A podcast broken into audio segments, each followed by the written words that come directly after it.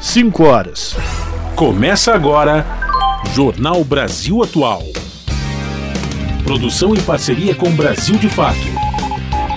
Movimentos populares, política, direitos humanos, economia, mundo do trabalho, cultura e prestação de serviço. Jornal Brasil Atual. Olá, muito boa tarde. Hoje é terça-feira, dia 24 de outubro. Eu sou o Rafael Garcia, junto com o Cosmo Silva, apresentando mais uma edição do Jornal Brasil Atual. E estas são as manchetes de hoje. Secretário-geral da ONU pede cessar fogo humanitário, condena novamente ataques do Hamas e diz que atos não justificam castigo coletivo à população em Gaza. Chanceler Mauro Vieira alerta que a falência da comunidade internacional em lidar com a crise no Oriente Médio terá um preço elevado. Em seu discurso na reunião do Conselho de Segurança da ONU, o, diploma, o diplomata brasileiro afirmou, aspas, provavelmente seremos julgados e considerados culpados pelas gerações futuras por nossa inação e complacência. Contra o terror miliciano no Rio, Lula anuncia reforço da PF e envio das Forças Armadas. Ao todo, 35 ônibus e um trem foram incendiados, prejudicando o transporte público na zona oeste do Rio de Janeiro. Por maioria de votos, mais oito réus foram condenados pelo Supremo Tribunal Federal pelos atos golpistas de 8 de janeiro. Com a decisão, chega a 20 o número de condenados pela depredação das sedes dos três poderes. Escola Estadual de Sapopemba, em São Paulo, suspende aulas e permanecerá fechada por 10 dias após ataque que vitimou uma aluna e deixou outros três feridos. A Assembleia Legislativa de São Paulo pode derrubar veto do governo Tarcísio de Freitas para garantir psicólogos em escolas. Metalúrgicos da GM entram em greve para reverter demissões. Os 4 mil trabalhadores da fábrica de São José dos Campos dizem que só vão voltar ao trabalho com a readmissão dos colegas. E o governo pretende estender o Desenrola Brasil aos pequenos produtores rurais. O programa foi criado em julho deste ano para renegociar dívidas de devedores e reduzir a inadimplência. Senado promove audiência pública para debater o crime ambiental de Brumadinho. A Associação dos Familiares de Vítimas aponta omissões no auxílio aos atingidos pelo rompimento da barragem em Minas Gerais. E a seca que atinge o estado do Amazonas faz com que indústrias da Zona Franca de Manaus organizem o planejamento para garantir a montagem e o escoamento da produção. São 5 horas 3 minutos pelo horário de Brasília. Participe do Jornal Brasil Atual por meio dos nossos canais nas redes sociais. No Facebook, facebook.com barra Rádio Brasil Atual. No Instagram, arroba Rádio Brasil Atual. E o Twitter, arroba RA Brasil Atual. Tem também o WhatsApp, o número é 11 96893 7672.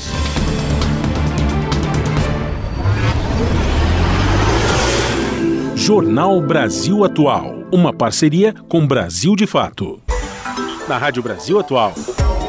Tempo e temperatura. A tarde desta terça-feira aqui na capital paulista é de tempo nublado e abafado. Os termômetros marcam 31 graus neste momento. Por conta desse calorão, não se descarta a previsão de pancadas de chuva com intensidade moderada em áreas localizadas agora no final da tarde, no período da noite e madrugada também. A temperatura fica na casa dos 21 graus na madrugada aqui na região da capital paulista.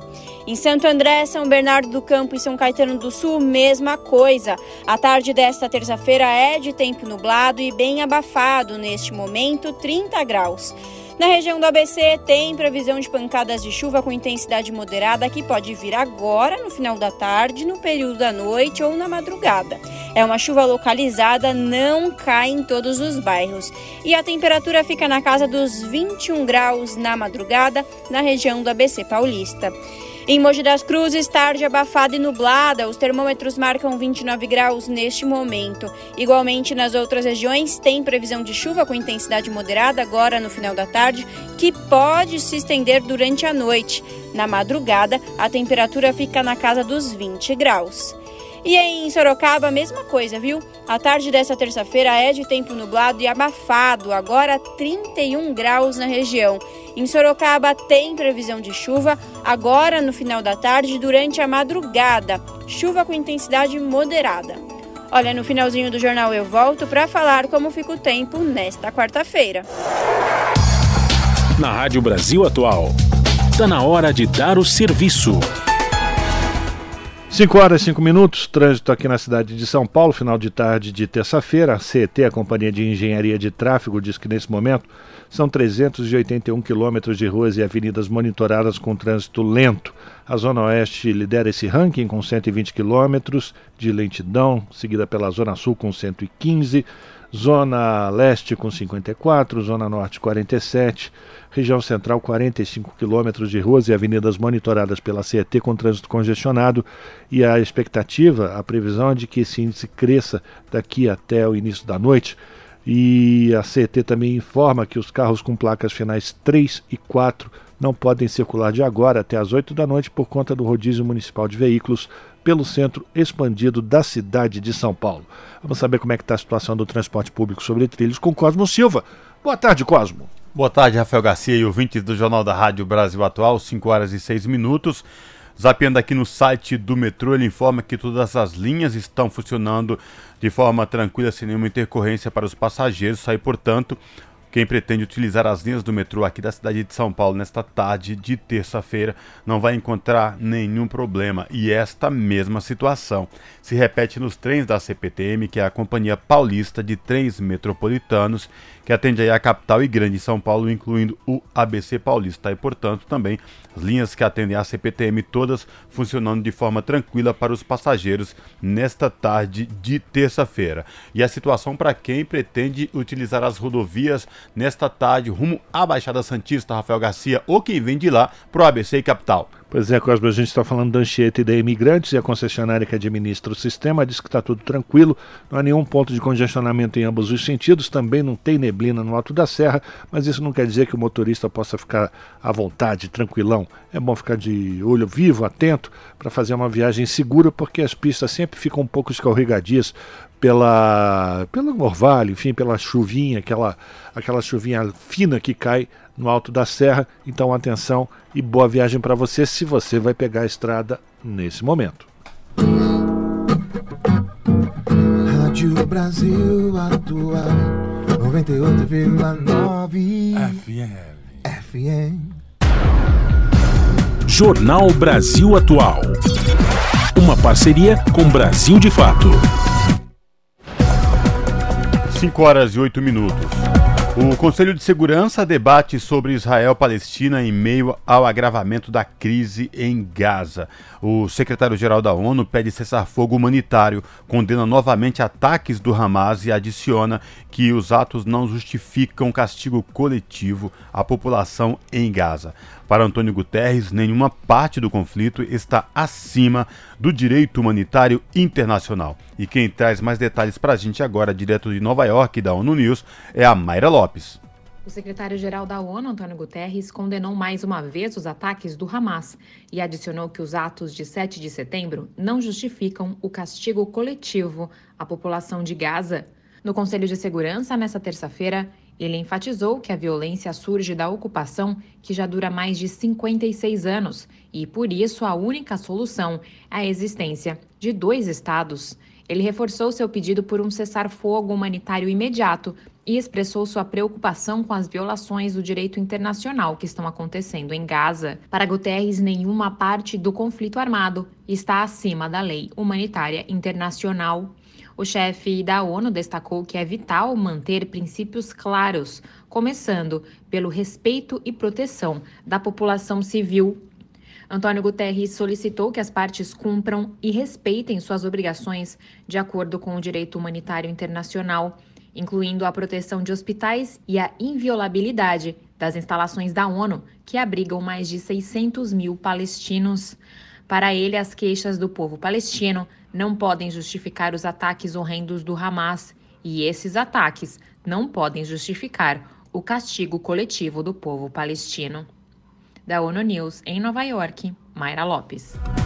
E o presidente Lula e o presidente russo Vladimir Putin falaram ontem pelo telefone sobre a situação de brasileiros na faixa de Gaza e a necessidade de criar um corredor humanitário.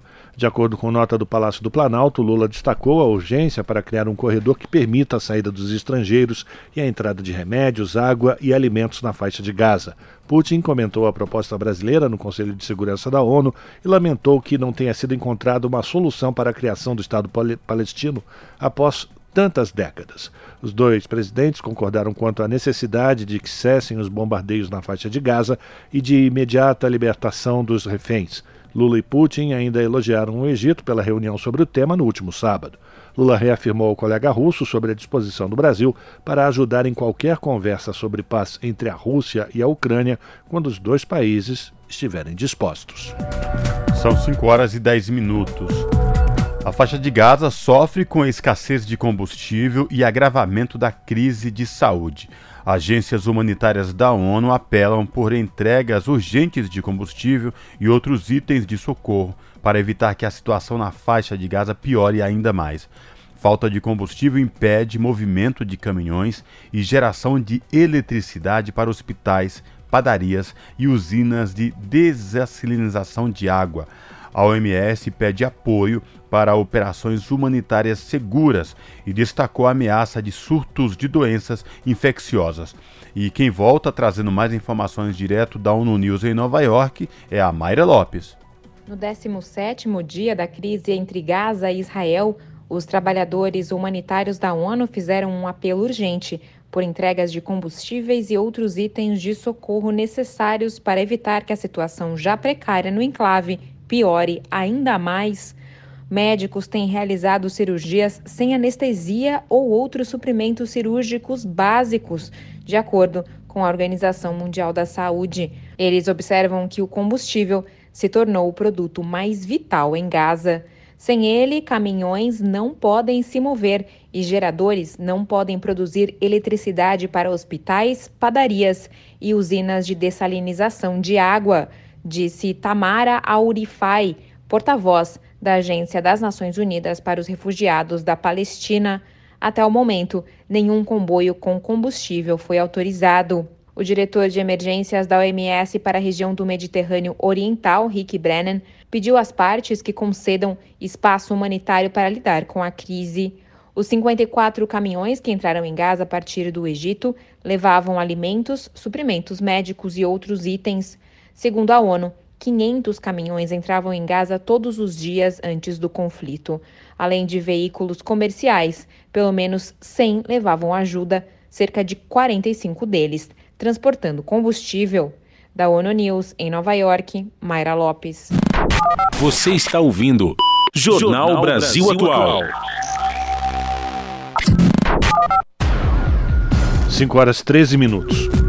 Por maioria de votos, mais oito réus foram condenados pelo Supremo Tribunal Federal diante dos atos golpistas de 8 de janeiro.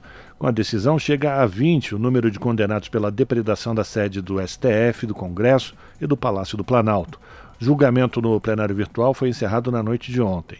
Seis ministros acompanharam o voto do relator, ministro Alexandre de Moraes, pela condenação dos acusados. A pena ainda não foi definida porque os ministros Edson Fachin e Cristiano Zanin defendem menos tempo do que o proposto por Moraes. O entendimento do relator foi seguido totalmente pelos ministros Luiz Fux, Carmen Lúcia e Dias Toffoli. Divergiram os ministros André, Mendonça, Luiz Roberto Barroso e Nunes Marques. Os processos envolvem os réus Raquel de Souza Lopes, Felipe Feres Nassau, Cibele da Piedade Ribeiro, Charles Rodrigues dos Santos, Orlando Ribeiro Júnior, Fernando Plácido Feitosa, Gilberto Ackerman e Fernando Kevin da Silva. Para Felipe Nassau e Orlando Júnior, a pena proposta foi de três anos em regime aberto. Segundo Moraes, não há prova de crimes mais graves. Para os outros réus, foram propostas condenações de 14 e 17 anos de prisão. E o nosso contato agora no Jornal da Rádio Brasil Atual é com a Clara Assunção. A Clara é que é repórter do portal da Rede Brasil Atual, redebrasilatual.com.br. Olá, Clara, tudo bem? Prazer te receber no Jornal da Rádio Brasil Atual. Seja bem-vinda. Olá, Cosmo, prazer é meu e boa tarde para você e para o nosso ouvinte, a nossa ouvinte que nos acompanha. Clara, qual destaque do portal da RBA você traz para os nossos ouvintes nesta terça-feira? Cosmo, eu vou trazer aqui um pouco sobre de atualizações, né, sobre aquele ataque miliciano que aconteceu lá na zona norte, na zona oeste do Rio de Janeiro, né? O nosso ouvinte deve ter acompanhado isso ao longo da tarde, da noite de ontem à noite, né? 35 ônibus e um trem foram incendiados em uma dezena de bairros ali da região, o que prejudicou o transporte público local, o trânsito ficou caótico, diversas vias foram fechadas e, lógico, né, a população ficou em pânico. Quem estava nesses ônibus teve que descer correndo, formaram-se filas imensas nos pontos de ônibus e algumas estações ficaram lotadas, inclusive mais do que o normal, né? A gente sabe que, que a situação nas estações, no geral, mas principalmente no Rio, são bem precárias. E aí foi um dia de caos e de terror é, que teve efeitos na circulação, inclusive na manhã dessa terça-feira lá no Rio. É, a gente acompanhou que teve problemas ainda, pontos lotados, é, circulação em baixa. É, então foi mais um. É, o ataque continuou tendo efeitos ao longo de hoje, Cosmo. Inclusive, ontem foi o dia com mais ônibus incendiados na história do Rio, de acordo com o Rio Ônibus, que é o sindicato de empresas do setor.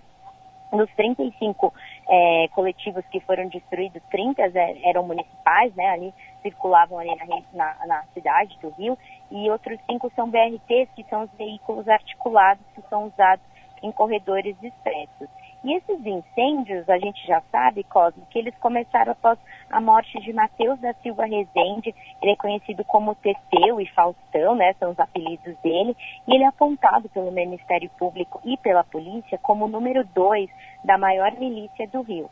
Esse grupo criminoso é comandado por Luiz Antônio da Silva Braga, Zinho. Ele é tio do Faustão, né? E, segundo a polícia, o Faustão foi atingido por dois tiros durante é, um confronto com milicianos e agentes da Coordenadoria de Recursos Especiais e do Departamento Geral da Polícia Especializada, que fica em Três Pontos, que é uma outra cidade ali da Zona Oeste. E aí o suspeito ele chegou a ser levado para o Hospital Pedro II, mas não sobreviveu, de acordo com a prefeitura. Essa milícia, Cosmo, que foi responsável pelos ataques no Rio, ela foi é, fundada por policiais e ela se expandiu na última década pelo, pelo Estado, né? Tanto que hoje é o maior grupo paramilitar da região. Só que, no entanto, essa organização ela vem vivendo uma crise interna, né? Houve, é, e isso acontece por conta da morte do ex-chefe, que era o Wellington da Silva Braga, outro tio do Faustão, que foi morto ontem. É, esse esse ex-chefe, ele, ele, ele também foi assassinado pela polícia em 2021. E aí, desde então, o que se sabe é que esse grupo miliciano passa por um momento de fragmentação e assim chama ofensiva da maior facção, que é o Comando Vermelho, que atua ali no Rio e está tentando retomar territórios perdidos na Zona Oeste. E aí, é, tanto é isso, essa situação toda, que os pontos onde os ônibus foram queimados ontem, eles são áreas atualmente sob o controle da milícia em regiões onde há disputa, né, como Recreio e Jacarepaguá. E aí os passageiros tiveram que deixar esses coletivos correndo, como eu comentei no início, é, antes né, dos criminosos atearem fogo. E aí todas essas as regiões, Cosmo, é também interessante a gente trazer aqui, que o número de assassinatos é, explodiu, apesar de uma queda na letalidade que dados da segurança pública vem apontando no Rio como um todo, né? Então, em Santa Cruz, por exemplo, que é apontada como QG da milícia, os assassinatos aumentaram 83% só nesse ano. E aí o que, é que a gente tem de, de, de, atualização no quesito de investigação é que ainda ontem 12 pessoas foram presas né, como suspeitas desses ataques. Elas foram levadas do Distrito Policial de Campo Grande. É, e aí o governador do, do Rio, Cláudio Castro, afirmou hoje de manhã, né, atualizou, que seis dessas pessoas tiveram a prisão confirmada, os indícios de autoria e materialidade foram comprovados, só que outras seis foram soltas por falta de provas.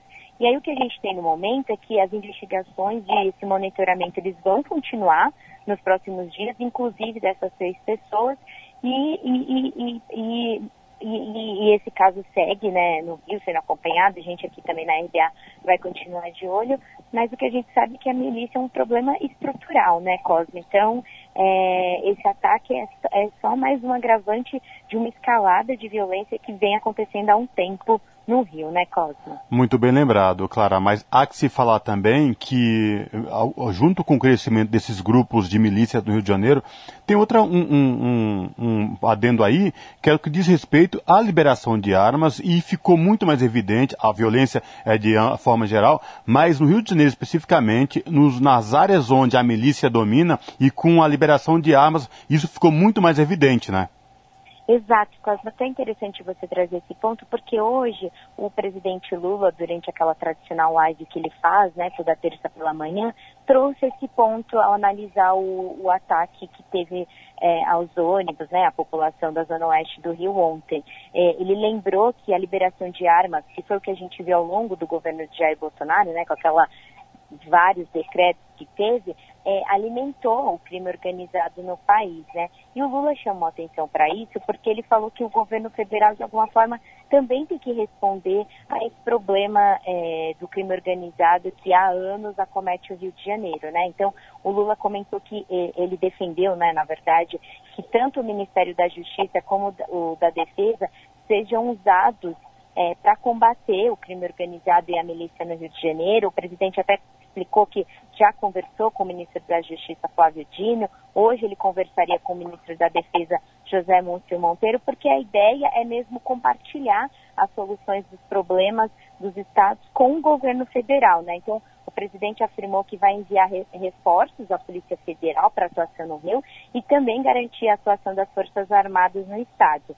E até ontem noite, o ministro da Justiça, Flávio Dino, destacou que os membros do governo federal estariam no Rio hoje para reunir com as equipes tanto dos governos é, estadual e municipal, com a PF, a, a Polícia Rodoviária Federal.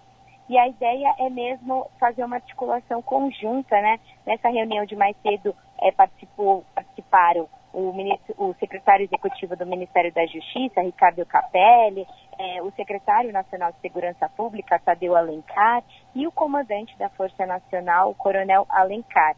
E, e, aí o presidente Lula também destacou que o problema da violência no Rio, ele é um problema do Brasil, ele até comparou com quando tem chuvas no sul ou a seca na Amazônia, que não são problemas só do sul ou da Amazônia, mas um problema do Brasil.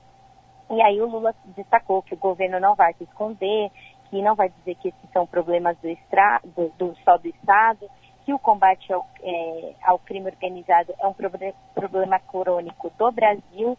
É, e ele também disse que é preciso melhorar as condições de vida do povo como um todo, né? E aí vou abrir aspas aqui do presidente, que destacou que é preciso que governadores, prefeitos, governo federal pensem em soluções conjuntas e aí, é, trazendo novamente, ele fez a crítica ao governo Bolsonaro por conta da liberação de armas, que ele chamou de atabalhoada, e fez com que o crime organizado se apoderasse de mais munição, que foi o que a gente tem visto no último ano, né? E aí o Lula terminou essa fala dele dizendo que vai compartilhar soluções locais é, para o Rio, para é, que o Rio volte a ser é, a estar nos jornais pela beleza, pelo que tem de melhor e não pela violência, né? E aí o, o Ricardo Capelli também destacou que foi um caso gravíssimo, ele ainda não falou em intervenção, mas o que a gente tem por enquanto é essa articulação a nível federal, estadual e municipal para tentar atenuar esse problema que, como você lembrou, Cosmo vem é, se agravando nos últimos anos, né? É isso mesmo, Clara. Eu reforço o convite para os nossos ouvintes acessar o portal da Rede Brasil Atual, redebrasilatual.com.br e conferir na íntegra esta reportagem. Clara, obrigado por falar com a gente. Espero falar contigo em uma próxima oportunidade, viu? Abraço. Abraço, Cosme. Eu que agradeço o espaço. Falamos aqui com a Clara Assunção, no jornal Brasil Atual. São 5 horas e 24 minutos e a proposta de alteração do Código Civil está avançando no Congresso com sugestões de reformas que refletem os novos padrões sociais brasileiros. As mudanças debatidas em uma audiência pública no Senado abrangem vários aspectos do cotidiano, como patrimônio, morte, empresas e família. Da Rádio Senado, informações com Floriano Filho.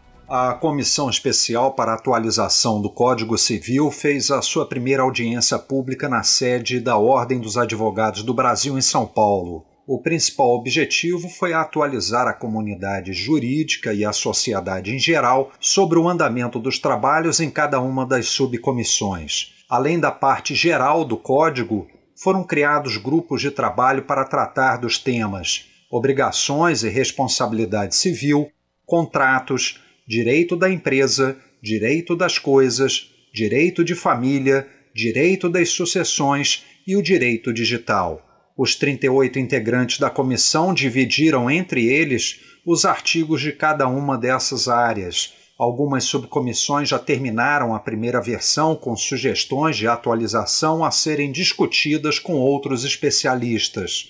Como o Código Civil Brasileiro, sancionado em 2002, tem mais de 2 mil artigos e abrange centenas de assuntos e questões específicas, a jurista Paula Andrea Forgione disse que a intenção do grupo não é mudar cada ponto da lei e muito menos escrever um código novo a comissão pretende sugerir mudanças e atualizações específicas naquilo que faça sentido para a sociedade brasileira contemporânea. Nosso lema é desburocratizar, simplificar e atualizar, e também resolver problemas pontuais. Marco Aurélio Bezerra de Mello explicou que o direito das coisas, por exemplo, foi dividido em cinco partes e que o trabalho está avançando rapidamente. Acabamos a fase da posse e fomos nos direitos reais até os direitos de vizinhança. Temos pela frente o condomínio edilício. E o presidente da CVM não tem interesse na alteração da, do Código Civil. Em outra frente, Pablo Stolze Gagliano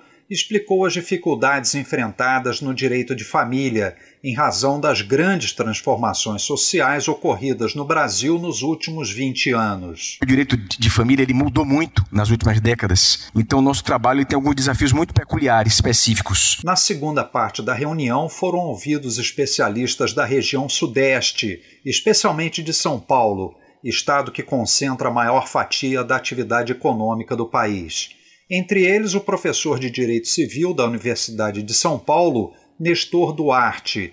Ele apresentou sugestões sobre pontos como a incapacidade de menores, alteração de nomes próprios e a união estável. O texto atual não dispõe sobre a união estável que é reconhecida como uma entidade familiar. Sugeriria que se emendasse. A comissão ainda vai promover mais duas audiências públicas em 2023. Qualquer pessoa pode enviar sugestões para o e-mail da comissão cjcodcivil.sugestões, sem o tio, arroba senado.leg.br.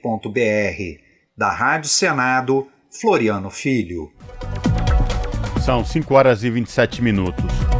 A Polícia Federal investiga se campanha de Tarciso de Freitas forjou suposto atentado para favorecê-lo na eleição de 2022. Em 17 de outubro do ano passado, um tiroteio foi registrado a 100 metros de uma agenda de campanha do então candidato ao governo de São Paulo. As informações com Carolina Oliveira, do Brasil de Fato. A Polícia Federal investiga se a campanha do governador de São Paulo, Tarcísio de Freitas, forjou um atentado para tirar proveito eleitoral. A investigação sobre o suposto crime eleitoral apura se a equipe de Tarcísio foi responsável pela versão falsa de que o então candidato foi vítima de um atentado. A informação inverídica foi dada durante uma agenda de campanha em Paraisópolis, na zona sul de São Paulo, em 17 de outubro. De acordo com a apuração do jornal Estado de São Paulo, na portaria que originou o inquérito, o delegado Eduardo Hiroshi Yamanaka apontou para possíveis violações, incluindo a do Código Eleitoral. O inquérito também se baseou nas entrevistas em que o ex-cinegrafista da emissora Jovem Pan, Marcos Vinícius Andrade, falou sobre ter sido pressionado por assessores de Tarcísio para deletar as imagens do suposto atentado. Em um áudio divulgado pelo jornal Folha de São Paulo, um integrante da campanha diz ao cinegrafista que ele tem que apagar algo e que não pode divulgar. No diálogo gravado, é possível ouvir Andrade dizendo que já havia sido encaminhado, ou seja, as imagens já tinham sido enviadas à redação da emissora, que foi a primeira a noticiar o episódio. Também pesa no processo a alteração da cena que foi feita pela Polícia Militar de São Paulo. O Brasil de fato teve acesso ao boletim de ocorrência lavrado pela Polícia Civil após o episódio, que mostra que a cena foi alterada. No boletim, um dos policiais que participaram da ocorrência, que terminou na morte de Felipe Silva de Lima, de 27 anos, afirma que o tenente Ronald Quintino Correia Camacho foi ao local onde o corpo do jovem estava. No relato, o militar chegou à rua Manuel Pinto e retirou uma lista de objetos da cena do crime. No boletim, o policial informa que os objetos foram retirados para que não fossem perdidos ou subtraídos por populares. Na época, Tarcísio de Freitas se manifestou por nota. Ele disse que era importante esclarecer que a campanha nunca levantou a tese de atentado. Também disse que questionamentos sobre a cena do crime devem ser feitos diretamente à polícia. A tese de atentado foi levantada pela emissora Jovem Pan, linha auxiliar do candidato à reeleição Jair Bolsonaro do PL na mídia. Ato contínuo, bolsonaristas passaram a politizar o episódio e tratá-lo como uma ofensiva à campanha. Em seu programa eleitoral do dia 17 de outubro, a campanha de Jair Bolsonaro corroborou a tese. De São Paulo, da Rádio Brasil de Fato, Caroline Oliveira. 5 horas 31 minutos.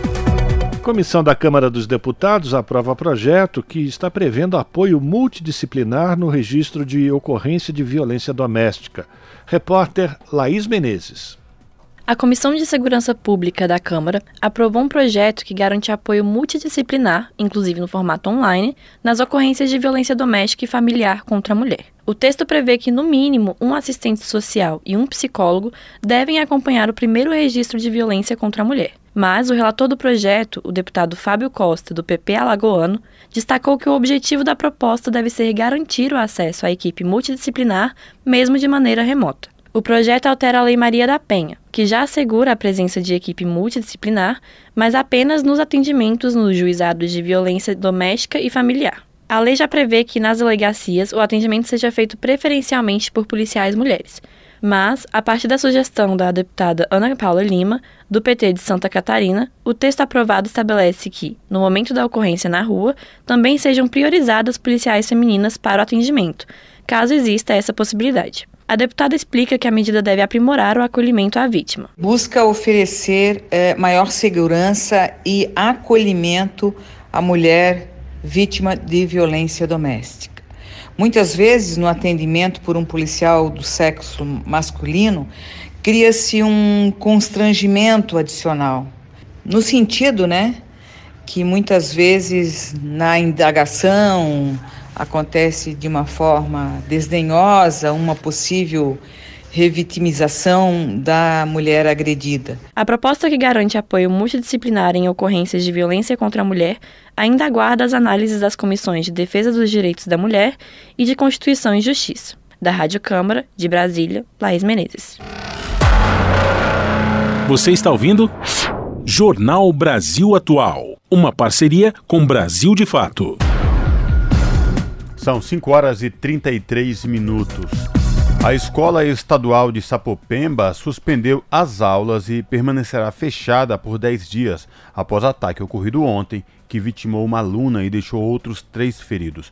De acordo com nota da Secretaria de Educação de São Paulo, todas as equipes da pasta, em especial o programa Psicólogos na Escola, estão à disposição da comunidade escolar.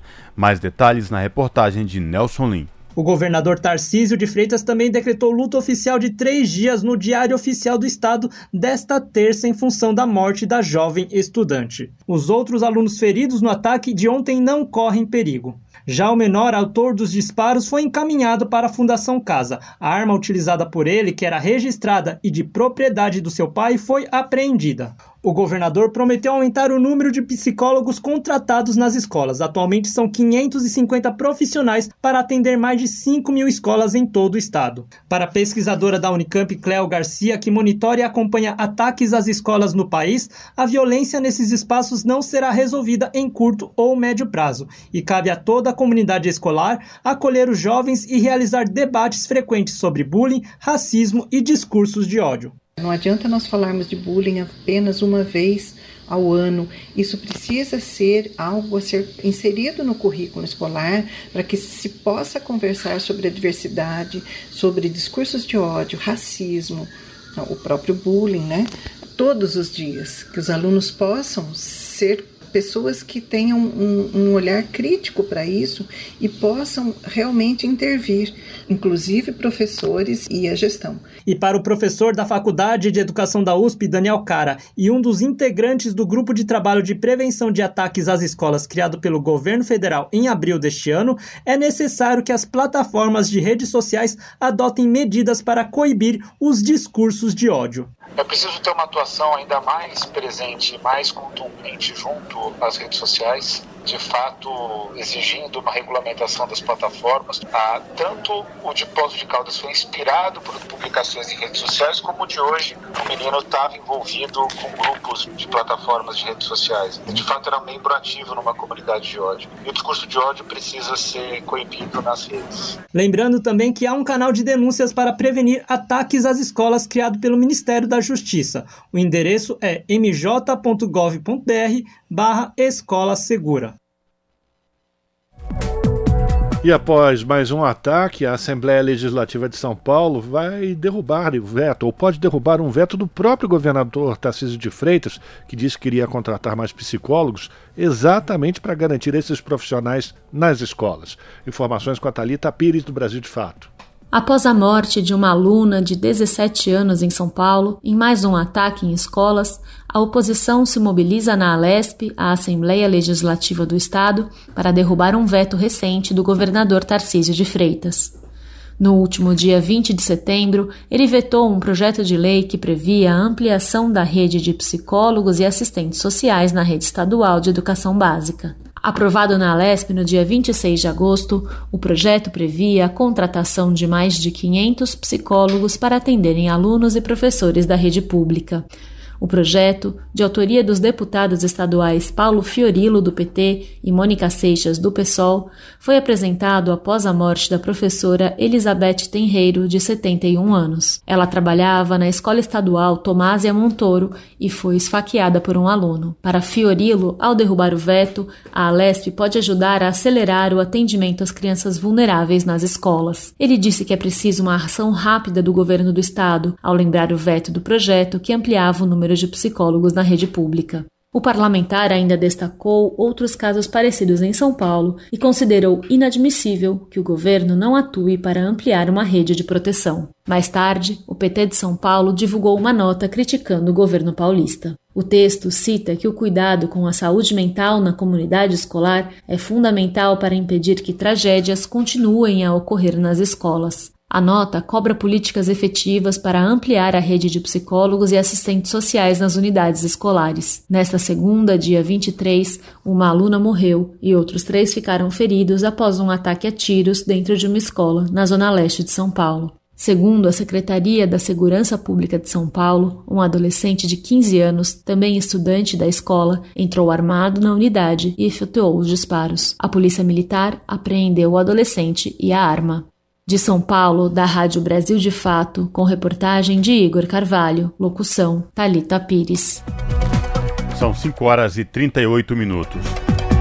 O presidente Lula defende que o Minha Casa Minha Vida também atenda a classe média. O chefe do executivo também defende a inclusão de equipamentos de cultura e esporte em todos os projetos como forma de estímulo à cultura de paz. Mais detalhes na reportagem de Sayonara Moreno presidente Lula voltou a mencionar o pedido de que todos os conjuntos habitacionais do programa Minha Casa Minha Vida tenham biblioteca. Esse país merece viver com amor e sem ódio. Ainda ontem em São Paulo houve uma morte de uma criança com a arma do próprio pai. Isso não é possível. Eu estou vendo a quantidade de crianças que foram mortas na Palestina, lá em Gaza, que foram mortas em Israel. Não é possível. Nós estamos matando o futuro da humanidade. Quando eu pedi para o ministro Jader colocar uma biblioteca em cada conjunto habitacional, é porque é uma necessidade da gente ver as nossas crianças lendo. O que nós não queremos é criança com arma, criança fazendo violência, praticando e aprendendo violência. Não, nós queremos criança estudando, criança na escola. A declaração foi dada nesta segunda-feira durante a participação por videoconferência de entregas simultâneas de habitações do programa Minha Casa Minha Vida. As entregas ocorreram ao mesmo tempo nos estados de Alagoas, Bahia, Espírito Santo e São Paulo. Ao todo foram mais de 1.600 residências entregues nesta segunda. Ainda durante o evento, o presidente defendeu que o programa habitacional também seja voltado à classe média. Cheio de trabalhador que ganha 8 mil, 6 mil, 5 mil, 7 mil, 10 mil, que ele também tem direito de ter uma casa, tem direito de ter financiamento. E essas pessoas que trabalham metalúrgico, químico, gráfico, bancário, servidor público, na saúde, no SUS, quer comprar uma casa e não é atendida porque não é tão pobre e não tem dinheiro para comprar. Então nós precisamos atender essa gente. E é a chamada classe média que paga imposto nesse país, que trabalha muito, essa gente que se dedica, que levanta cedo. A participação online do evento foi a segunda vez em que Lula fez um pronunciamento público após a cirurgia de quadril, no fim de setembro. Nesta segunda, ele disse que está de volta à ativa no Palácio do Planalto. Estou de volta. Eu fiz a cirurgia, ela completou 21 dias. Para mim ficar totalmente bom e poder viajar de avião, eu vou ter que esperar de seis a oito semanas, mas eu já estou bom e hoje eu já vou à tarde no Palácio do Planalto dizer: estou de volta para fazer aquilo que eu prometi para vocês. Encabeçado pelo Ministério das Cidades, o programa do governo federal Minha Casa Minha Vida tem como meta contratar 2 milhões de novas unidades habitacionais até 2026. Até agora foram entregues 12 mil e 19 mil obras foram retomadas. Da Rádio Nacional em Brasília, Sayonara Moreno. E ainda sobre o Minha Casa Minha Vida, na Câmara dos Deputados, foi aprovado um projeto que tem o objetivo de ampliar o acesso das faixas mais baixas ao programa. E a repórter Silvia Munhato acompanhou. A Comissão de Desenvolvimento Urbano da Câmara aprovou o projeto que permite ao programa Minha Casa Minha Vida excluir do cálculo da renda familiar o auxílio por incapacidade temporária, a aposentadoria por incapacidade permanente e o benefício de prestação continuada.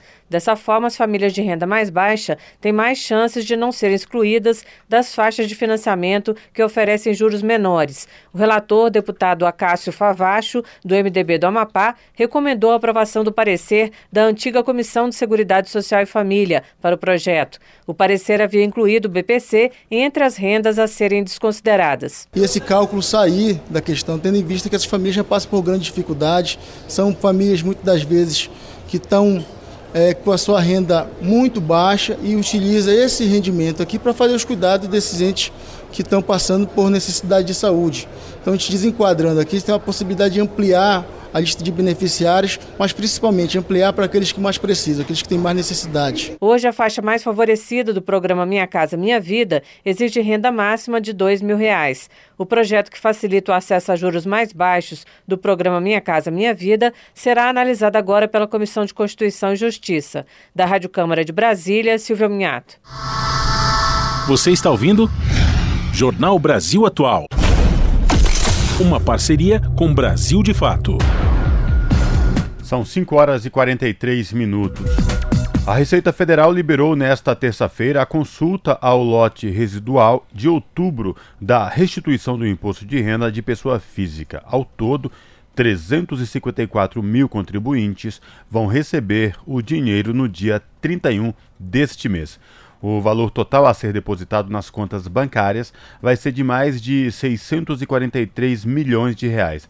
A maior parte vai atender quem tem prioridade, como idosos, pessoas com deficiência, professores e os contribuintes que usaram a declaração pré-preenchida ou escolheram receber a restituição por Pix.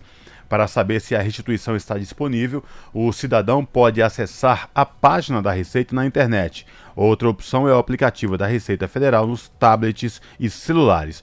O calendário regular de restituições terminou em setembro. Agora são pagos os lotes residuais de declarações processadas depois, por causa de retificações ou correções. E metalúrgicos da General Motors entram em greve para reverter demissões. Os 4 mil trabalhadores da fábrica de São José dos Campos, aqui no Vale do Paraíba de São Paulo, dizem só voltar ao trabalho com a readmissão dos colegas. Informações com Daniel Lamir. Nesta segunda, dia 23, a fábrica da GM, General Motors, em São José dos Campos, São Paulo, amanheceu parada os cerca de 4 mil metalúrgicos responsáveis pela fabricação de 150 carros por dia entraram em greve por tempo indeterminado. A decisão de cruzar os braços veio depois que, no último sábado, dia 21, a multinacional estadunidense fez demissões sem comunicação prévia. A medida descumpriu um acordo firmado com o sindicato.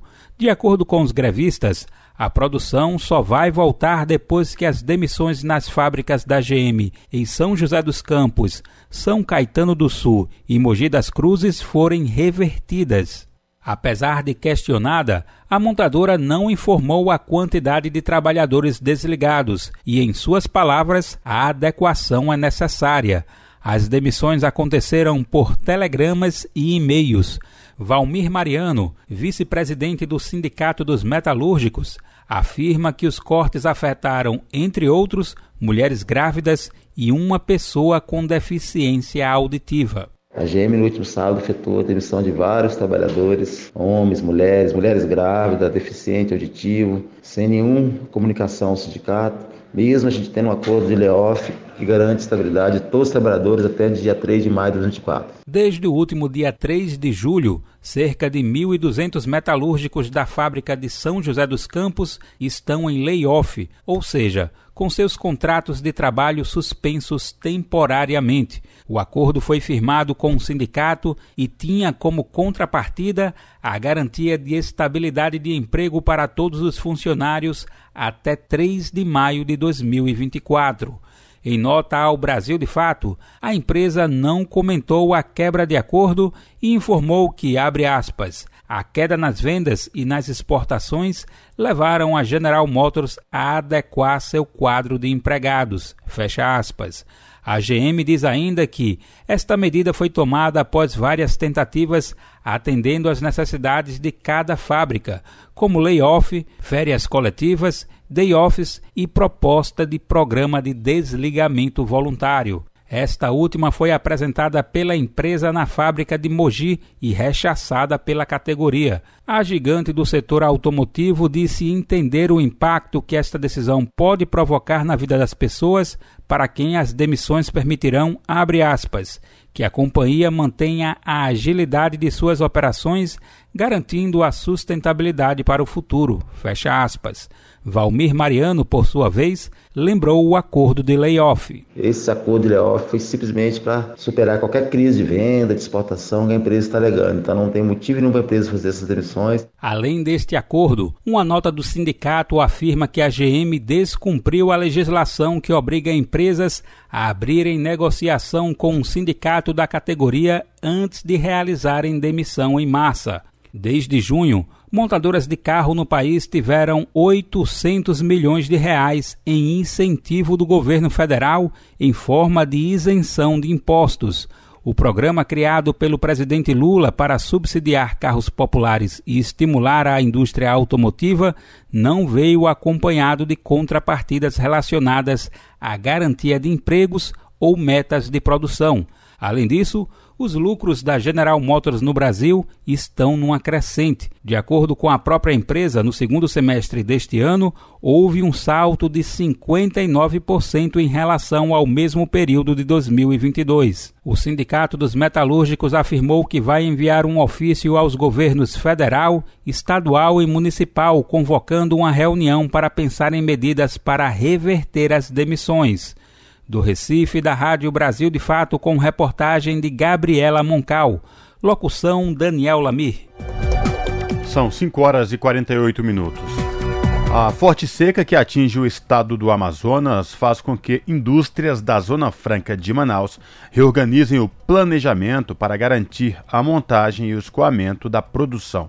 Mais detalhes na reportagem de Daniela Longuinho. Nesta segunda-feira, ao menos 30 de um total de 600 fábricas do Polo Industrial de Manaus deram férias coletivas para cerca de 17 mil trabalhadores. Segundo o Sindicato dos Metalúrgicos do Amazonas, a ação se deu pela falta de insumos. No entanto, de acordo com o presidente executivo do CIEAN, Centro da Indústria do Estado do Amazonas, Lúcio Flávio Moraes, até o momento não há informações de que essas indústrias tenham parado totalmente. A maioria das indústrias não tiveram necessidade de fazer concessão de férias coletivas nem parar a produção, porque de duas uma, muitas indústrias aumentaram o volume de estoque de insumos, como também anteciparam o envio dos produtos acabados para os seus clientes, ou para depósitos ou entrepostos no sul e sudeste. Em Manaus, a cota do Rio Negro está em 12 metros e 89 centímetros, a menor desde 1902, quando começaram as medições do volume de água do rio. O dirigente do CIEAN afirma que a indústria se prepara para o período de seca, embora a estiagem deste ano tenha sido agravada pelo El Ninho e os impactos do fenômeno no canal do Panamá uma das mais importantes rotas de comércio marítimos do mundo. Além disso, Lúcio Flávio afirma que na logística o setor atua com a redução do volume de contêineres transportados para passar nos pontos críticos dos leitos dos rios e também com a mudança do modal de transporte, por exemplo, optando por balsas. O presidente executivo do CIEAN avalia que em cerca de 10 dias o nível do rio Amazonas deva melhorar com a subida das águas na cabeceira dos rios no Peru, que abastecem a região brasileira, e os resultados dos serviços de dragagem autorizados pelo governo federal. Então, com a dragagem que começa a ser feita, mais essas águas novas que estão entrando, a previsão dos armadores volta à normalidade que tinha da navegação dos navios, porém ainda com a carga diminuída em função do calado. Em nota, o DENIT informa que está finalizando os procedimentos administrativos para iniciar a dragagem no Tabocal Foz do Rio Madeira. Segundo a autarquia, os equipamentos necessários para a realização dos serviços já estão sendo levados para o local para dar início aos trabalhos o mais breve possível. O serviço de dragagem é importante para as hidrovias porque aumenta a confiança para a navegação com um determinado calado, ou seja, profundidade que a embarcação pode atingir. Com produção de Salete Sobreira, da Rádio Nacional em Brasília, Daniela Longuinho. 5 horas e 52 minutos, ainda em Brasília, a Comissão de Direitos Humanos do Senado promoveu uma audiência pública para debater o crime ambiental de Brumadinho, em Minas Gerais. E a Associação dos Familiares de Vítimas apontou várias omissões no auxílio aos atingidos pelo rompimento da barragem. Quem traz os detalhes para a gente é a Luana Viana. A Comissão de Direitos Humanos promoveu uma audiência pública para discutir a tragédia de Brumadinho, Minas Gerais que no dia 25 de janeiro de 2019 sofreu um dos maiores desastres ambientais e humanos do Brasil. A barragem da mina Córrego do Feijão, da mineradora Vale, rompeu gerando uma avalanche de lama que deixou 272 pessoas mortas e despejou milhões de metros cúbicos de rejeitos de mineração na bacia do rio Paraopeba. O presidente da comissão, Paulo Paim, do PT do Rio Grande do Sul, autor do pedido do debate, destacou que o desastre foi o mais grave acidente trabalhista em número de vidas perdidas no Brasil e um dos maiores desastres ambientais da história. O senador afirmou que propôs a audiência para dar voz às vítimas e às suas famílias, que mesmo após quatro anos seguem sofrendo as consequências do desastre. É um dos mais impactantes desastres ambientais já vivenciado na história da mineração no nosso país É necessário enfatizar que, até o momento presente, nenhuma pessoa ou entidade foi responsabilizada em respeito às vidas que foram perdidas em defesa dos princípios fundamentais que regem os direitos humanos. Quatro anos, temos que lembrar que quatro anos se passaram e as famílias das vítimas continuam clamando por justiça. Para Andresa Rodrigues, da Associação dos Familiares de Vítimas e Atingidos, a decisão do Supremo Tribunal Federal em retomar o processo na sua origem, agora na esfera federal, atrasa a punição dos responsáveis pela tragédia e provoca um sentimento de impunidade. Então, essa é a história verdadeira. A história que muitas vezes né, os senhores não assistem pela televisão. A história de um crime que segue, né, nos é, deixando presos na lama de sangue da Vale e da Tuvisud. E nós temos várias violações de direitos. Eu vou começar aqui descrevendo pela justiça criminal. Dia 25 próximo, completa cinco anos que a Vale e a Tuvisud assassinou a canetada fria 272 joias. E o que temos até hoje? O processo criminal no Brasil ainda está no início, na fase de citação dos réus, isto é, de notificação de cada um deles sobre a existência das acusações de homicídio doloso e crimes ambientais. O desastre Brumadinho completou quatro anos em 2023 e, na opinião dos debatedores, a sociedade civil, o poder público e a imprensa esqueceram do ocorrido, apagando os impactos sofridos por toda uma população. Sob a supervisão de Marcela Diniz, da Rádio Senado, Luana Viana. São 5 horas e 55 minutos. O Supremo Tribunal Federal volta a julgar se agrotóxicos devem seguir com isenção de imposto no Brasil. Até agora, Edson Fachin votou pelo fim do benefício, Gilmar Mendes pela manutenção e André Mendonça por um ajuste da política fiscal. As informações com Gabriela Moncal, do Brasil de Fato. O STF, o Supremo Tribunal Federal, voltou a julgar a isenção de impostos sobre agrotóxicos no Brasil desde o último dia 20 desse mês. Até a próxima sexta, dia 27, a votação deve ser encerrada. O ministro Edson Fachin, relator do caso, se posicionou contra os benefícios fiscais. Gilmar Mendes defendeu a posição do agronegócio de manter os preços reduzidos. Já André Mendonça fez um voto de meio do caminho. Para ele, a redução de cobrança de tributos nesses produtos é parcialmente inconstitucional. No seu voto, ele deu um prazo de 90 dias para que o Poder Executivo da União e dos Estados faça, nas suas palavras, uma adequada e contemporânea avaliação dessa política fiscal. Mendonça também determinou a atualização do que ele chamou de graduação da carga tributária dos mais de 3 mil agrotóxicos permitidos no país. A Corte vai decidir se segue em vigor a redução de 60% do ICMS, o Imposto sobre Circulação de Mercadorias e Prestação de Serviços, e a isenção total do IPI, o Imposto sobre Produtos Industrializados, para determinados agrotóxicos. Segundo um levantamento da Abrasco, a Associação Brasileira de Estudos em Saúde Coletiva, essas vantagens fiscais ao agronegócio fizeram com que 10 bilhões de reais deixassem de ser arrecadados em 2017. O tema chegou no STF por uma ação ajuizada pelo PSOL em 2016. Nela, a legenda argumenta que a falta de cobrança de imposto destes produtos fere os princípios de capacidade contributiva, de seletividade e os direitos à saúde e ao meio ambiente ecologicamente equilibrado.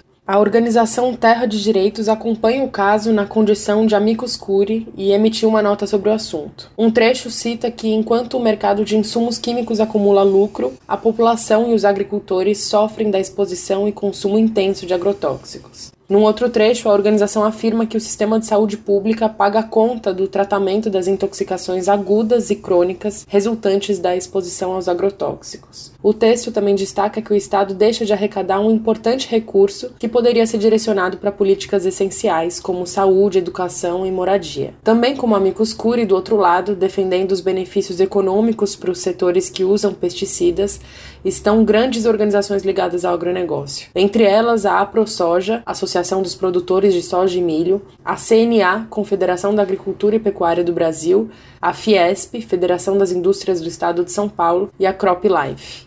De São Paulo, da Rádio Brasil de Fato, Gabriela Moncal. Jornal Brasil Atual. 5 horas e 58 minutos e o governo pretende estender o Desenrola Brasil aos pequenos produtores rurais. O programa foi criado em julho deste ano para renegociar dívidas de devedores e reduzir a inadimplência. Reportagem de Renato Ribeiro. O pedido de ampliação do Desenrola foi feito pelo ministro do Desenvolvimento Agrário e Agricultura Familiar, Paulo Teixeira, ao ministro da Fazenda, Fernando Haddad, nesta segunda-feira. De acordo com Fernando Haddad, a plataforma usada para leiloar descontos no desenrola poderá ser usada no futuro para renegociar dívidas desses agricultores. Disse a ele que a plataforma agora, que pode ser utilizada para frente, ela está sendo usada para as é, dívidas que estão em renegociação. Mas que a plataforma é um ativo que pode ser mobilizado para outras renegociações. Então eu coloquei à disposição do MDA para o futuro a mesma plataforma que foi construída para o atual desenrolo. Atualmente, o desenrolo está em sua terceira fase e prevê descontos para quem ganha até dois salários mínimos ou que esteja inscrito no cadastro único para dívidas que chegam a 5 mil ou entre 5 mil e 20 mil reais. Essa fase oferece desconto médio de 83% para dívidas diversas. Essa fase oferece desconto médio de 83% para diversas dívidas, como água, luz, telefone e educação. A renegociação deve ser feita no site desenrola.gov.br. Para acessar, o consumidor precisa ter cadastro no portal GovBR com conta nível prata ou ouro e estar com os dados cadastrais atualizados. O devedor tem de escolher um banco ou empresa inscrita no programa para fazer a renegociação com informações da Agência Brasil, da Rádio Nacional em Brasília, Renato Ribeiro. 18 horas. Rádio Brasil Atual. Para sugestões e comentários, entre em contato conosco por e-mail redação@jornalbrasilatual.com.br ou WhatsApp DDD 11 96893 7672. Acompanhe a nossa programação também pelo site redebrasilatual.com.br.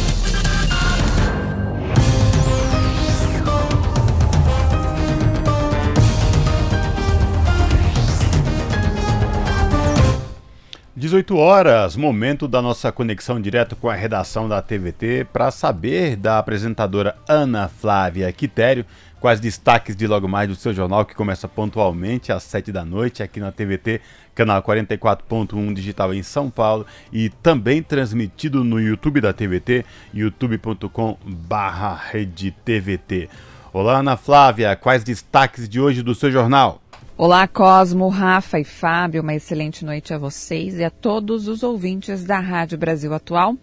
E vamos aos destaques desta terça-feira aqui no seu jornal. Bom, os metalúrgicos na General Motors em São José dos Campos, Mogi das Cruzes e São Caetano do Sul em São Paulo estão em greve desde domingo contra centenas de demissões. A GM demitiu trabalhadores por telegrama, sem nenhum aviso prévio. E para piorar a situação, quando a gente acha que não pode, pode, muitos estavam com instabilidade devido ao layoff. Outro assunto aqui no seu jornal é sobre um programa organizado pelo Tribunal Regional Federal da Terceira Região, que oferece vários serviços à população em situação de rua em São Paulo. É, são oferecidos atendimentos assistencial e de saúde, expedição de documentos, atendimento jurídico e também atenção a questões previdenciárias, trabalhistas e criminais. O Pop Rua Jude Sampa vai até quinta-feira e vai das 10 da manhã às 3 da tarde no Parque Jardim da Luz, na região central da capital paulista. Também falaremos é, sobre a questão dos professores. Né? Os brasileiros acreditam que os docentes deveriam ser mais valorizados e receber mais do que ganham. É o que mostram os levantamentos indicados de valorização, indicador, desculpa, de valorização de professores do Instituto Península e Monitor Global da Educação do Instituto Ipsos. E para finalizar, senadores discutem mudanças sobre a nova lei de cotas. A medida que está em tramitação é uma das maiores conquistas educacionais do Brasil e elevou o número de estudantes negros, quilombolas e indígenas nas universidades públicas do país. Bom, esses foram os destaques que vocês vão acompanhar, claro, as notícias completas no seu jornal a partir das sete da noite. Falaremos também, vamos trazer atualizações sobre mais um dia de clima tenso né, no conflito de, com Israel e, e o Hamas. Hoje foi tido como o dia mais sangrento de todos desde o início dos confrontos. É, vamos também trazer declarações do presidente Lula referente a isso. Hoje teve é, reunião da, da ONU, né, referente à questão da segurança. Também vamos trazer atualizações sobre o tema. Previsão do tempo que vem com mudança e já mais uma vez nessa gangorra do clima. Enfim, um jornal cheio, repleto de informações para vocês. Então eu aguardo todos pontualmente às sete da noite. Bom jornal, Rafa, Fábio e Cosmo. Até daqui a pouco. Esse é o Jornal Brasil Atual. Uma parceria com Brasil de Fato. 6 horas 4 minutos. A relação entre as apostas esportivas e a manipulação de resultados foi tema de debate na Comissão do Esporte do Senado. O projeto que regulamenta as apostas por cota fixa está na pauta de votação da comissão para esta semana. Repórter César Mendes. O Senado analisa em caráter de urgência um projeto de autoria da Presidência da República que regulamenta a modalidade lotérica de apostas de cota fixa, onde os apostadores tentam prever os resultados de um evento esportivo. A matéria já foi aprovada pela Câmara dos Deputados e está em análise simultânea nas comissões de Assuntos Econômicos e de Esportes. A audiência pública teve o objetivo de instruir a votação do projeto na Comissão do Esporte, prevista para esta semana. O representante do Ministério da Fazenda, José Francisco Mansur, chamou a atenção para o que os economistas chamam de externalidades negativas trazidas pelas apostas por cotas fixas para a atividade esportiva. A manipulação de resultados e o vício em jogos, segundo ele, são as mais graves. José Francisco destacou um estudo recente que revelou que 1,5% da população adulta do Brasil se declara compulsiva em jogar. Ele disse que o setor arrecada entre 100 e 150 bilhões de reais e defendeu a sua tributação. Não é sanha arrecadatória, é justiça tributária. O sujeito que produz o alimento, o sujeito que produz o vestuário, o sujeito que, que é, trabalha com educação, essas entidades pagam o seu imposto e as empresas de bet não pagam. Jorge Cajuru, do PSB de Goiás, um dos autores do requerimento da audiência, destacou a importância do controle rigoroso da idade dos apostadores. O general Hamilton Mourão, que foi meu parceiro no projeto de lei, contou, sabe o quê? Que o neto dele de 10 anos pegou o cartão de crédito dele e começou a gastar sem parar em apostas. Se isso aconteceu com o general Hamilton Mourão, imaginem quantos avós, quantos pais que estão sofrendo por essa situação. Para o secretário-geral da Confederação Brasileira de Futebol, Alcino Reis Rocha, a imprevisibilidade do resultado faz parte da natureza do esporte, mas as tentativas de manipulação sempre existiram. Ele disse que o projeto não estabelece os mecanismos para que se combata este problema. Do ponto de vista da manipulação do resultado, você vai privilegiar os entes estatais, o poder público, ou dar mais condições para que quem participa da organização do espetáculo, ele mesmo possa oferecer e tem mecanismos para oferecer cada vez mais o trabalho contra a manipulação do resultado. Infelizmente, a gente não observa isso no projeto de lei. O projeto de lei diz que ainda as questões relativas à manipulação de resultados será regulamentada pelo Ministério da Fazenda, mas eu acredito que não é o espaço mais adequado do poder público para discutir isso. Da Rádio Senado, César Mendes. São 6 horas e 7 minutos. A Organização Mundial da Saúde afirma que regulação da inteligência artificial na saúde requer coleta de dados ética e representativa. Novo relatório da OMS defende regulações em seis áreas para tornar uso da nova tecnologia benéfico para pacientes e profissionais de saúde. Da ONU News em Nova York, quem traz os detalhes é o Felipe de Carvalho. A rápida implementação de tecnologias de inteligência artificial no setor saúde é o foco de uma nova publicação da Organização Mundial da Saúde, OMS. A agência aponta preocupação com a atual falta de compreensão sobre benefícios ou prejuízos aos usuários finais, incluindo profissionais de saúde e pacientes. Lançado nesta quinta-feira, o relatório Considerações Regulatórias sobre o uso de inteligência artificial na saúde enfatiza a importância de estabelecer a segurança e eficácia dos sistemas de IA para que sejam disponibilizados de forma apropriada para quem precisa. Dentre as vantagens da nova tecnologia estão a identificação de potenciais novos medicamentos, a aceleração de pesquisas clínicas e a prevenção e previsão de doenças e riscos. Por outro lado, ao usar dados de saúde, os sistemas de IA podem ter acesso a informações pessoais sensíveis. Por isso, a OMS defende a criação de estruturas legais e regulatórias robustas para proteger a privacidade, a segurança e a integridade dos pacientes. O diretor-geral da OMS Tedros Ghebreyesus, disse que a inteligência artificial é uma grande promessa para a saúde, mas também vem com sérios desafios, incluindo coleta de dados antiética, ameaças de segurança cibernética e amplificação de vieses ou desinformação. Segundo ele, a nova orientação da OMS apoiará os países a regular a IA de forma eficaz, a aproveitar o seu potencial seja no tratamento do câncer ou no diagnóstico da tuberculose, minimizando os riscos. Com regulações mais claras, a OMS espera que a nova tecnologia contribua também para melhorar o diagnóstico médico e complementar os conhecimentos, habilidades e competências dos profissionais de saúde. Da ONU News em Nova York, Felipe de Carvalho. 6 horas 9 minutos e desnaturalizar as violações de direitos para trabalhadores domésticos e denunciar todo tipo de trabalho infantil são algumas das várias formas de enfrentar e superar o trabalho infantil doméstico. Estas foram, um, estas foram uma das conclusões apresentadas no painel de discussão da ENIT, que é a Escola Nacional da Inspeção do Trabalho, e quem traz os detalhes para a gente é o repórter Madison Euler. O uso de mão de obra infantil para trabalhos domésticos faz com que, na maioria, as mulheres percam grande parte de suas vidas trabalhando em afazeres domésticos sem remuneração. Ou seja, muitas delas são resgatadas mais de 30 anos depois, quando adultas. Para exemplificar a questão, a auditora fiscal do trabalho Jamile Freitas, do Núcleo de Erradicação do Trabalho Escravo, contou a história de Ângela, uma trabalhadora resgatada. No momento do resgate, Ângela já estava com 58 anos de idade. Foram mais de 40 anos de prestação de serviços para três gerações daquela família, sem receber, mais uma vez, qualquer direito trabalhista.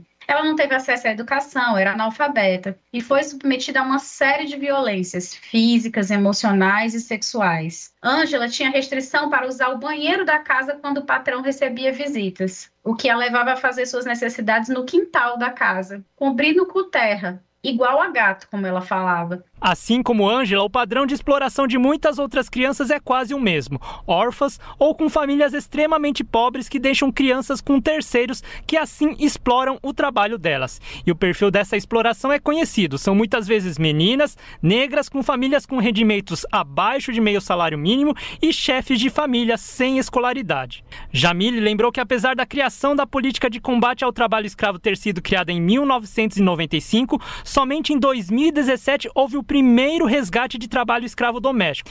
E somente em 2020, após caso de grande repercussão em Pato de Minas, muito mais casos começaram a serem denunciados. Jamile explicou quais foram os motivos disso os direitos que eram garantidos aos trabalhadores domésticos eram, eram muito poucos. Com a emenda constitucional 72 de 2013, que veio da PEC das domésticas, esses direitos foram muito ampliados, né, e incluindo a limitação da jornada, mas foi só em 2015, com a lei complementar número 150, que eles foram todos regulamentados. Nesse contexto, por muitos anos, havia inclusive uma orientação para que a inspeção do trabalho não fiscalizasse o trabalho doméstico. Lembrando que há alguns canais de denúncias. É possível fazer isso através do site ip.sit.trabalho.gov.br ou também através do Disque 100.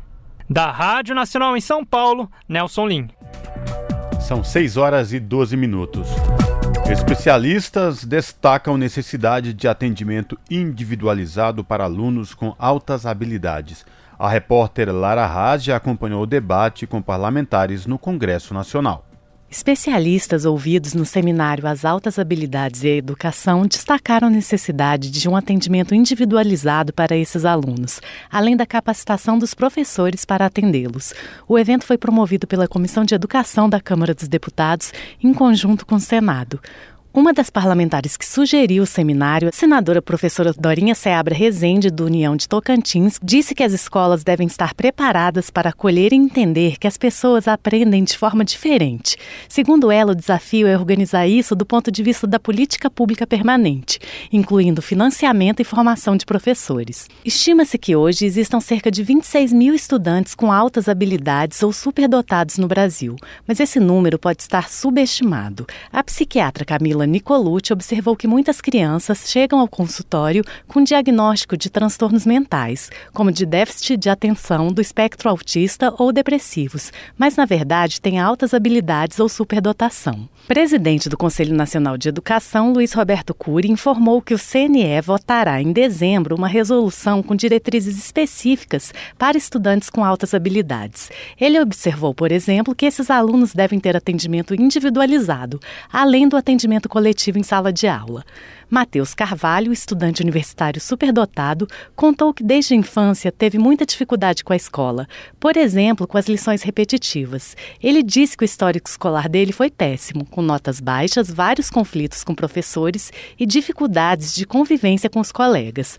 A superdotação só foi descoberta no fim da adolescência, após ele ter repetido de ano e ter sido alvo de bullying. Lá por volta dos 13 anos, eu pesava 115 quilos, porque eu tinha compulsão alimentar. Foi o fundo do poço para mim, não ter esse atendimento, não ter esse conhecimento do que, que é a superdotação, do que, que é esse, esse, esse, esse viver, que é um viver diferente. E desde então eu comecei, eu, eu, comecei a ter uma piora no quadro emocional. Eu não conseguia passar uma hora dentro da escola sem sofrer um ataque de pânico. Professora e mãe de estudante com altas habilidades, Aline Machado dos Santos ressaltou que a história de Mateus se repete e que é preciso promover a inclusão. Ela contou que o filho de 7 anos já passou por sete escolas diferentes, enfrentando muitas dificuldades. O meu filho já fez três avaliações. O meu filho tem convênio. O meu filho tem atendimento. Só que é uma minoria. A gente quer política pública. A gente quer que todos e todas tenham o direito de inclusão de identificação. De acordo com a professora do Instituto de Psicologia da Universidade de Brasília, Denise de Souza, entre as práticas que favorecem o aluno com altas habilidades está a diferenciação do currículo e a aceleração escolar. Ela alertou que não é a superdotação que gera problemas emocionais, e sim um ambiente não adequado para receber esse aluno. Da Rádio Câmara de Brasília, Lara Raj. 6 horas 15 minutos e um projeto que reformula o sistema de cotas do ensino federal pode ser votado pelo Senado esta semana. Repórter Pedro Pincer traz mais informações. O Senado deve votar esta semana a revisão do sistema de cotas no ensino federal. Entre as mudanças, o projeto prevê que o cotista que não conseguir nota para aprovação nas vagas gerais passará a concorrer às reservadas e reserva, no mínimo, 50% das vagas em universidades e institutos federais para alunos do ensino médio de escolas públicas. Segundo a norma, a distribuição racial das vagas ocorre dentro desse percentual, de forma que um estudante negro que concluiu o ensino médio em escola particular, por exemplo, não é beneficiado. Atualmente, metade das vagas para alunos da escola pública é assegurada às famílias que ganham até um salário mínimo e meio por pessoa. Com a aprovação, a renda familiar máxima será de um salário mínimo por pessoa. O senador Paulo Paim, do PT do Rio Grande do Sul, foi o relator da criação das cotas em 2012 e agora, na sua revisão. Esse é um tema que interessa em torno de 32, 34 milhões de pessoas diretamente, que é a juventude brasileira. Antes da política de cotas, nós tínhamos em torno de 6% de negros e negras deficientes que não bolam na universidade. Hoje nós estamos em torno de 40%, até um pouquinho mais. Isso mostra que a política de cotas está cumprindo o seu papel. Eu estou aqui há quase 40 anos, né? vai terminar com 40 anos. Esse é o projeto mais importante. A liberdade passa pela educação. Também está na pauta a proposta de emenda à Constituição que limita decisões monocráticas do Judiciário e define prazos para pedidos de vista e análise de mérito depois da concessão de liminares. Decisão monocrática é aquela proferida por apenas um magistrado em contraposição à decisão colegiada, que é tomada por um conjunto de magistrados. A PEC proíbe liminar que suspenda a eficácia de leis ou atos dos presidentes da República, do Senado, da Câmara ou do Congresso Nacional. Para o senador Esperidião Amin, do Progressistas de Santa Catarina, a proposta colabora com a harmonia entre os poderes ao fortalecer as decisões colegiadas. Que nós não tenhamos que ficar murmurando críticas pelas decisões monocráticas que se perpetuam através desses, dessas manobras e pedidos de vista, que não são pedidos de vista, são pedidos para que não sejam vistos os autos de um processo. Eu acho que esta proposta de emenda constitucional está madura para ser debatida, se for o caso, aperfeiçoada e votada por um Senado consciente e disposto a contribuir para o maior respeito que é devido à casa que sintetiza nosso ideal de justiça no Estado democrático de direito, que é o Supremo Tribunal Federal. Outros projetos que podem ser analisados tratam da Lei Orgânica Nacional das Polícias Civis, da regulamentação da profissão de sanitarista e dos repasses obrigatórios pelos estados, Distrito Federal e municípios para o Conselho de Alimentação Escolar. Da Rádio Senado, Pedro Pincer. Você está ouvindo? Jornal Brasil Atual, uma parceria com Brasil de Fato. São 6 horas e 19 minutos. Teste rápido que detecta sífilis e HIV ao mesmo tempo será ofertado pelo SUS. O Ministério da Saúde vai investir 27 milhões de reais na aquisição do teste rápido que identifica ao mesmo tempo as infecções para sífilis e HIV. Serão 4 milhões de unidades do chamado dual teste ofertadas no SUS para esta população. A expectativa é que a distribuição para os estados ocorra ainda este ano. Inicialmente, o dual teste será direcionado para o rastreio de sífilis em mulheres grávidas, trabalhadoras do sexo e homens que fazem sexo com homens.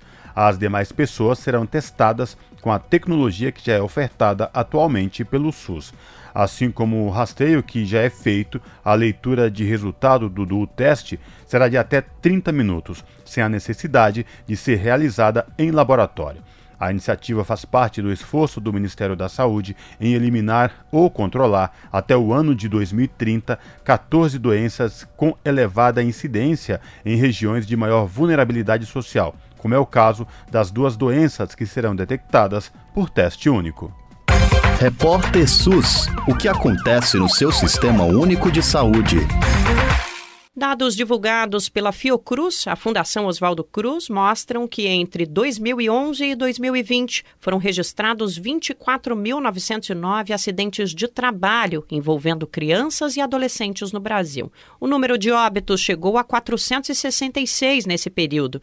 Em 16% dos casos, as vítimas tinham menos de 14 anos, faixa etária em que o trabalho é ilegal no país.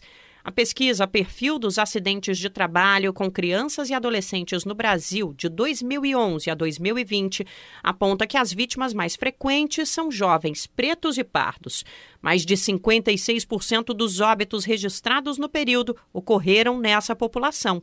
Embora a maior parte dos acidentes de trabalho tenham envolvido pessoas brancas, o recorte de idade também reforça o risco maior para crianças e adolescentes negros e negras. O estudo diz, abre aspas, nas faixas de 14 a 15 anos e de 5 a 13 anos, predominam crianças e adolescentes de raça barra cor da pele negra, pardos e pretos. Por sua vez, entre os óbitos notificados, a proporção de óbitos de negros é de 56,2% e supera a de brancos, de 40,1%. Fecha aspas. Segundo Hélida Hennington, professora da Escola Nacional de Saúde Pública Sérgio Arouca, da Fiocruz, a realidade pode ser ainda mais grave, já que há subnotificação nos registros. Sabendo também que os dados de acidente de trabalho, apesar de números terríveis, são notoriamente subnotificados no nosso país, como é que podemos aceitar tantas crianças e adolescentes trabalhando, vítimas de acidentes e, o que é pior, morrendo de acidente de trabalho? Como podemos aceitar 47 crianças mortas por acidente de trabalho a cada ano? A maioria crianças negras e pobres, crianças muito pequenas, pois, como se sabe, a gente vive, infelizmente, num país racista. De acordo com a pesquisadora, 73% dos acidentes foram classificados como típicos, que ocorrem no ambiente de trabalho ou fora dele, a serviço da empresa, e os riscos são consequência da atividade laboral. É o caso, por exemplo, de um adolescente que trabalha num canavial cortando cano e se corta com o facão. Isso é um acidente típico. Ou de uma criança que vende bala na rua e acaba sendo atropelada. Os modos de prevenir acidentes de trabalho vão depender muito do tipo de atividade, né, do processo, do ambiente de trabalho da forma como o trabalho se organiza. Nós podemos apontar é, a necessidade de treinamentos constantes, práticas formativas educativas em saúde do trabalhador, uso de equipamentos de proteção coletiva e individual, adequações do ambiente, né, dos processos de trabalho, melhoria das condições de trabalho. Hennington ressalta, no entanto, que no caso de crianças e adolescentes, a solução é combater o trabalho infantil. Essa seria a melhor forma de prevenção, porque crianças e adolescentes devem estudar, brincar, fazer esporte, né? participar de atividades culturais, lazer. O trabalho precoce ele prejudica muito o desenvolvimento físico e mental das crianças e de suas potencialidades. A informalidade também atinge mais crianças e jovens negros. Segundo o estudo, o contingente de pessoas não registradas foi expressivo nos casos de acidentes. Mais de 84% dos trabalhadores informais eram do sexo masculino e quase 50% eram negros, na faixa etária de 16 a 17 anos. Ainda de acordo com o estudo, na década observada houve aumento de 3,8% no registro de acidentes com crianças de 5 a 13 anos. Cabe ressaltar que o trabalho nessa idade é proibido por lei no Brasil. Nas faixas etárias a partir de 14 anos, em que a ocupação já é legalizada, houve queda de 50% dos acidentes. O setor de serviços é o que mais concentra situações dessa natureza. Isso inclui serviços domésticos, hotelaria, alimentação, embelezamento e cuidados pessoais e trabalhadores das chamadas funções transversais, o que engloba, por exemplo, embaladores e alimentadores de produção. Entre as atividades também aparecem o trabalho no comércio, na indústria extrativa, na construção civil e na exploração agropecuária. O total de acidentes de trabalho registrados entre crianças e jovens ao longo da década analisada representa 3% de todas as ocorrências do período. De São Paulo, da Rádio Brasil de Fato, Nara Lacerda. 6 horas 25 minutos e hoje é o dia da ONU e é reforçado os valores necessários em mundo dividido e ameaçado. A data celebra a ratificação em 1945 da Carta das Nações Unidas. O documento indica caminhos para a paz, desenvolvimento sustentável e direitos humanos. O secretário-geral, Antônio Guterres, defende flexibilidade para lidar com novas ameaças como a crise climática e a inteligência artificial. Felipe Carvalho, direto de Nova York, traz mais informações. O Dia das Nações Unidas, celebrado em 24 de outubro, marca o aniversário da entrada em vigor, em 1945, da Carta das Nações Unidas. Com a ratificação deste documento, a ONU passou a existir oficialmente.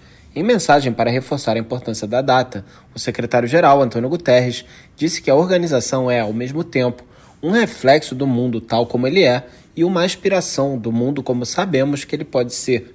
Segundo ele, a Carta da ONU indica o caminho para a construção de um mundo de paz, com desenvolvimento sustentável e com direitos humanos para todos. It is rooted in a spirit of determination to heal divisions, repair relations and build peace.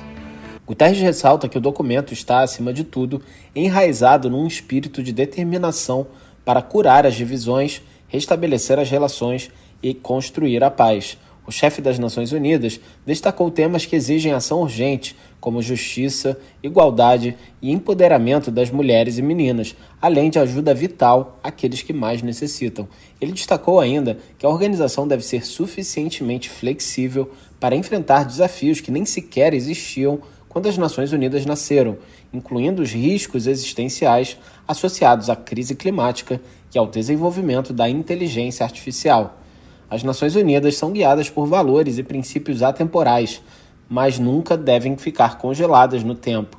É por isso que temos que continuar reforçando as formas de trabalhar e olhando para tudo o que fazemos através de uma lente do século XXI, disse Guterres.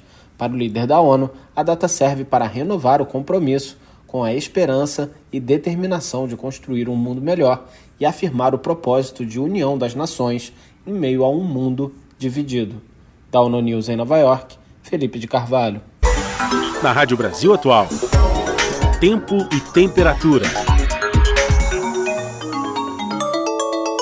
A quarta-feira na região da capital paulista tem mudança no tempo. O dia será totalmente nublado, com previsão de chuva com intensidade moderada forte durante todo o dia. A temperatura também cai com máxima de 25 graus e mínima de 18 graus.